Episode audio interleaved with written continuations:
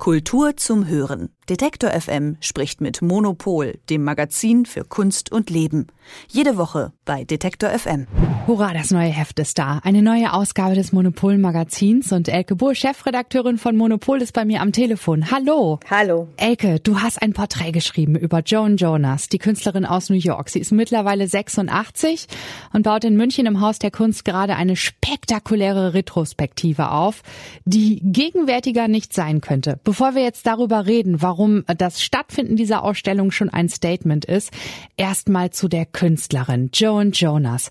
Ihr Markenzeichen sind Spiegel, richtig? Ja, das sind zumindest die frühen, also das ist eine ganz berühmte frühe Arbeit von ihr, die auch bei der Eröffnung in München gezeigt wurde. Also als ich den Text geschrieben habe, waren sie gerade am Aufbauen. Mittlerweile ist die Ausstellung sogar schon zu sehen.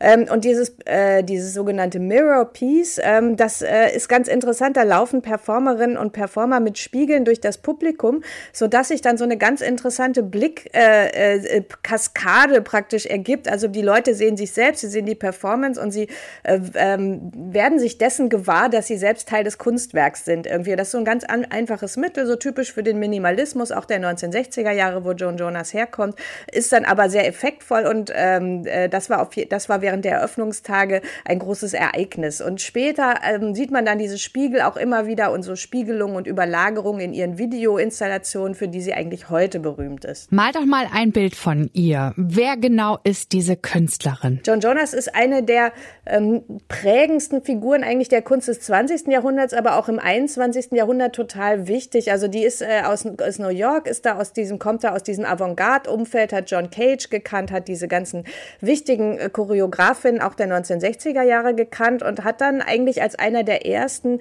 äh, Kunst aus äh, Video gemacht oder auch aus Film. Also es gab damals diese, ähm, diese ersten Videogeräte, die hat man damals in Japan bekommen, die gab es in, in, in den USA oder Europa noch gar nicht. Da hat sie eins gekauft, als sie mal in Japan war und dann hat sie halt angefangen mit dieser Videokunst.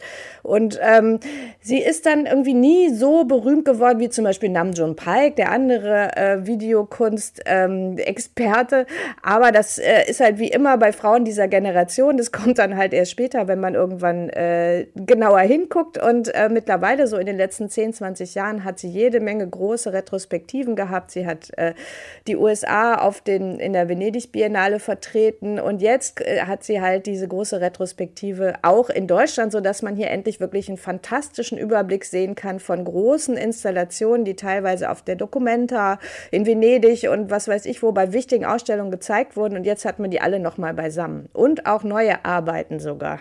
Und welches Werk catcht dich besonders aktuell? Also ähm, es gibt äh, eine sehr junge Arbeit, ähm, die gleich so im Eingang steht. Und da hat sie mit Wissenschaftlern zusammengearbeitet. Also mittlerweile ähm, interessiert sie sich sehr für Ökologie, was sie auch sehr zeitgenössisch macht.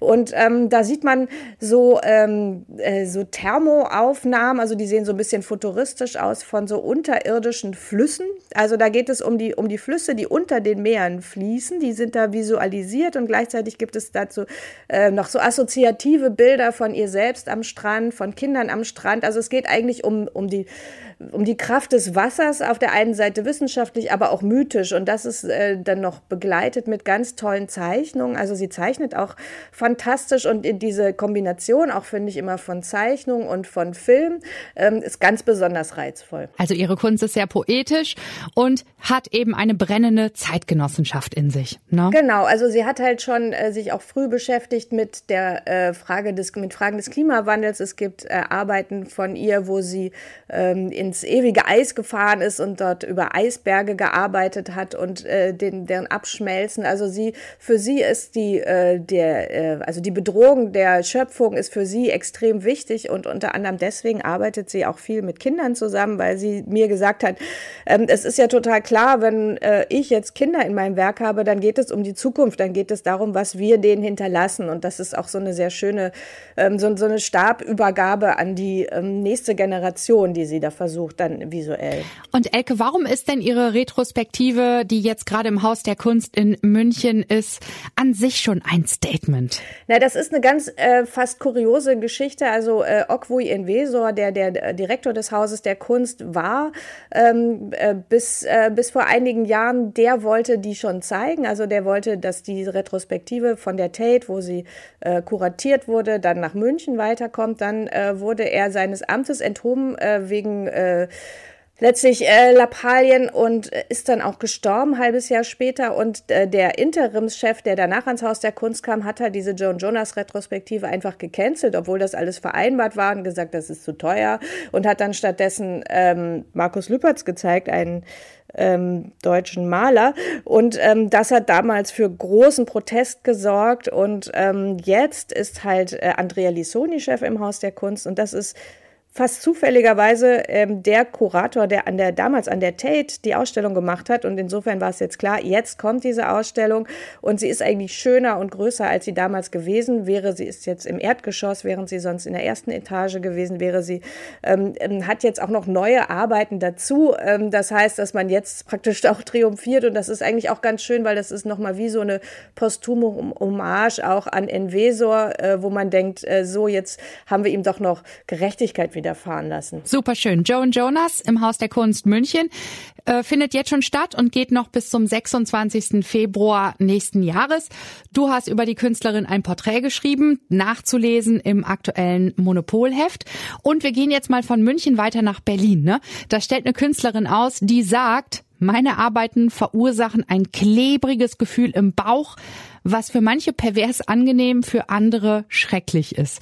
Mariana Simnet Sie ist auf jeden Fall eine der kompromisslosesten Künstlerinnen der Gegenwart. Warum? Was macht die? Ja, die haben wir auf unser Cover auch genommen, was irgendwie äh, super funktioniert, finde ich. Also, äh, weil die einfach wahnsinnig gut darin ist, auch sich selbst zu inszenieren und einfach so eine interessante Persönlichkeit. Also Mariana Simnet ist äh, auch eine Videokünstlerin. Insofern ist es interessant, dass man die zusammen hat. Also sie ist äh, ähm, äh, aber der jüngeren Generation angehörend und äh, die ist jetzt zum Beispiel gerade auf der Biennale Biennale in Venedig zu sehen mit einer großen Videoarbeit, wo äh, man äh, sieht, wie Leute einfach als äh, Tiere verkleidet in so einer komischen Sadomaso-Szenerie irgendwie sind. Und es geht um, abge um, um abgetrennte Ferkelschwänze und so. Es fällt, es, es äh, fließt immer Blut bei Mariana Simnet.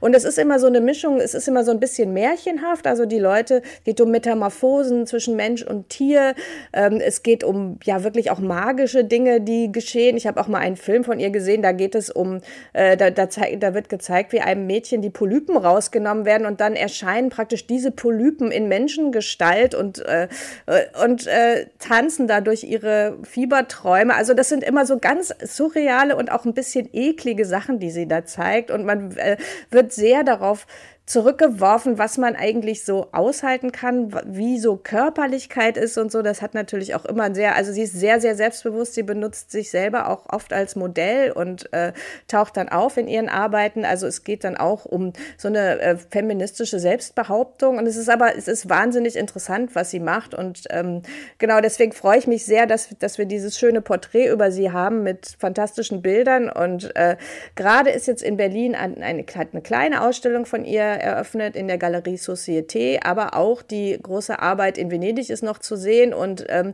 ich denke mal, dass sie in den nächsten Jahren wirklich große Ausstellung auch in Deutschland haben will. Also ich freue mich wirklich schon auf die erste richtige Mariana Simnet Retrospektive. Also die Galerieausstellung, wo ich war, ist schon, ist schon ganz gut. Also da zum Beispiel, man dreht sich irgendwie um und plötzlich hechelt es irgendwo, irgendwo stöhnt immer irgendwas. Also es, sie kann auch sehr schön so Räume gestalten und ähm, ja, deswegen äh, freue ich mich darauf, dass sie, glaube ich, jetzt wirklich eine große Karriere machen wird. Ja, und das Hecheln und das Stöhnen, das ist ja auch äh, geschehen unter Einsatz des Lebens fast schon, ne?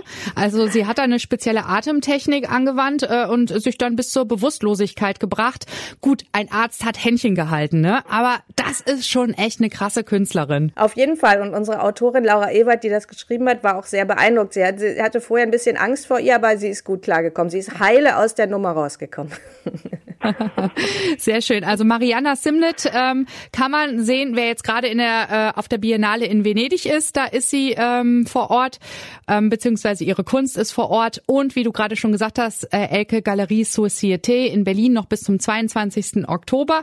Und man kann sie auch noch mal anschauen und etwas über sie lesen in eurem aktuellen Heft. Ja, die neue Monopol-Ausgabe ist da. Und ich danke dir ganz herzlich, dass du heute mit mir darüber gesprochen hast. Aber sehr gerne. Elke Bull, Chefredakteurin von Monopol. Wir hören uns nächste Woche wieder. Tschüss. Das machen wir. Tschüss. Kultur zum Hören. Detektor FM spricht mit Monopol, dem Magazin für Kunst und Leben. Jede Woche bei Detektor FM.